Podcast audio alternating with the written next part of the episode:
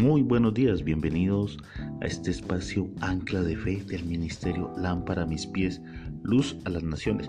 Les habla su servidor Luis Enrique de los Ríos. Quiero contarte una historia para que meditemos. Un antropólogo se dispuso a viajar al África para realizar un estudio en una tribu de la región. Llegando a cierta región y presentándose ante los dirigentes de esta cultura, se compromete a aceptar sus normas y tradiciones para permanecer junto a ellos. Por lo tanto, hubo que despojarse de ciertos razonamientos y comodidades de las cuales estaba acostumbrado. No podía hacer uso de sistemas satelitales, ningún medio digital.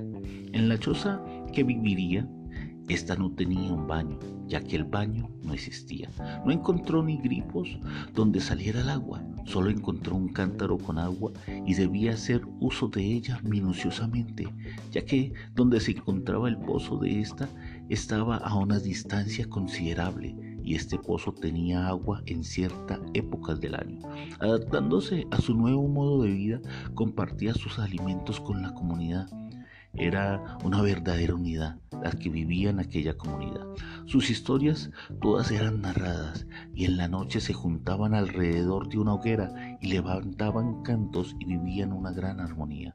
Una mañana se dispuso a estar con los niños de dicha aldea y propuso un juego a los niños de la tribu africana.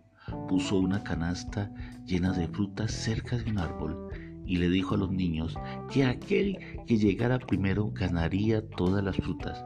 Cuando dio la señal para que corrieran, todos los niños se tomaron de las manos y corrieron juntos. Después se sentaron juntos a disfrutar del premio un valor perdido en la sociedad competitiva. Cuando él les preguntó por qué habían corrido así, uno solo podía ganar todas las frutas, le respondieron, Afuntú. ¿Cómo uno de nosotros podría estar feliz si todos los demás están tristes? Afuntú. En la cultura Shosha significa yo soy porque nosotros somos. ¿Qué reflexión te deja a ti esta manera de comportarse, este hombre aprendió que nada le pertenecía. Un día el Señor Jesucristo refirió una parábola diciendo, la heredad de un hombre rico ha producido mucho. Y él pensando dentro de sí diciendo, ¿qué haré? Porque no tengo donde guardar mis frutos. Y dijo, esto haré, derribaré mis graneros y los edificaré mayores y allí guardaré todos mis frutos y mis bienes. Y diré a mi alma, alma, muchos bienes tienes guardados para muchos años, repósate, come, bebe, regocíjate.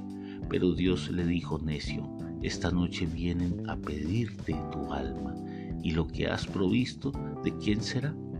En nuestro diario caminar, Estamos buscando comodidades basadas en una felicidad un poco más aparente que una grata felicidad.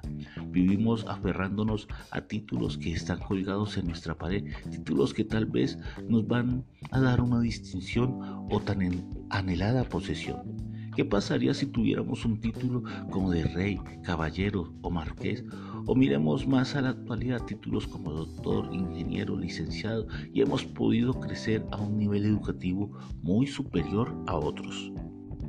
Muchos tal vez no tuvieron las oportunidades que muchos han podido tener, o tal vez otros las han tenido pero no las han sabido utilizar o valorar. Pero algo que sí hemos podido aprender en esta vida es que lo importante es que tú llegues primero. Eso te va a llevar a tener una comodidad, comodidad que es tuya por tu esfuerzo y dedicación. Lo de los demás, eso no tiene valor ante la nuestra. Todos nacimos tal vez con la misma información, pero con diferentes situaciones de formación llevados a una sociedad donde se maneja un mundo más egocéntrico, donde está primero mi yo. Somos seres humanos iguales con diferentes valores, pensamientos, principios, posesiones. Todos estos impuestos por un medio social, el cual no lo ganamos, lo recibimos o lo arrebatamos a otros, apelando a nuestro propio derecho por encima del de los demás. Y al final de la vida, al mismo punto de partida que es nuestro punto final, al de un mundo espiritual del que salimos y vamos a llegar. Este va a ser igual para todos y ahí comprendimos que nuestra carrera tenía otro final en el cual no fue nuestra meta, dejando de ser nuestro principio. Quiero invitarte a orar y darle gracias a Dios por este día. Padre Dios, Señor, hoy venimos delante de tu presencia, Señor, dándote las gracias por esta nueva mañana, dándote las gracias, Señor, porque tenemos la vida, Señor, porque tenemos aún la salud, Señor, y pese a las circunstancias que podamos estar viviendo, Señor, podemos mirar hacia el cielo, Señor, y decirte, oh Dios, necesitamos de ti, necesitamos de tu presencia, necesitamos de tu amor, Señor. Necesitamos de tu Espíritu Santo para que nos guíe, nos instruya y nos capacite, Dios. Padre de los cielos, poder renovar nuestras vidas, Señor, a través de que tu palabra sea esa luz la que guíe nuestro diario caminar, que tu palabra sea esa ancla que nos sostiene, Señor, en medio de la deriva, Señor, la que nos guía, la que nos capacita, la que nos fortalece. Quédate con nosotros, Señor, y que sea tu bendición en nuestras vidas. En acción de gracias te hemos orado. Amén y amén.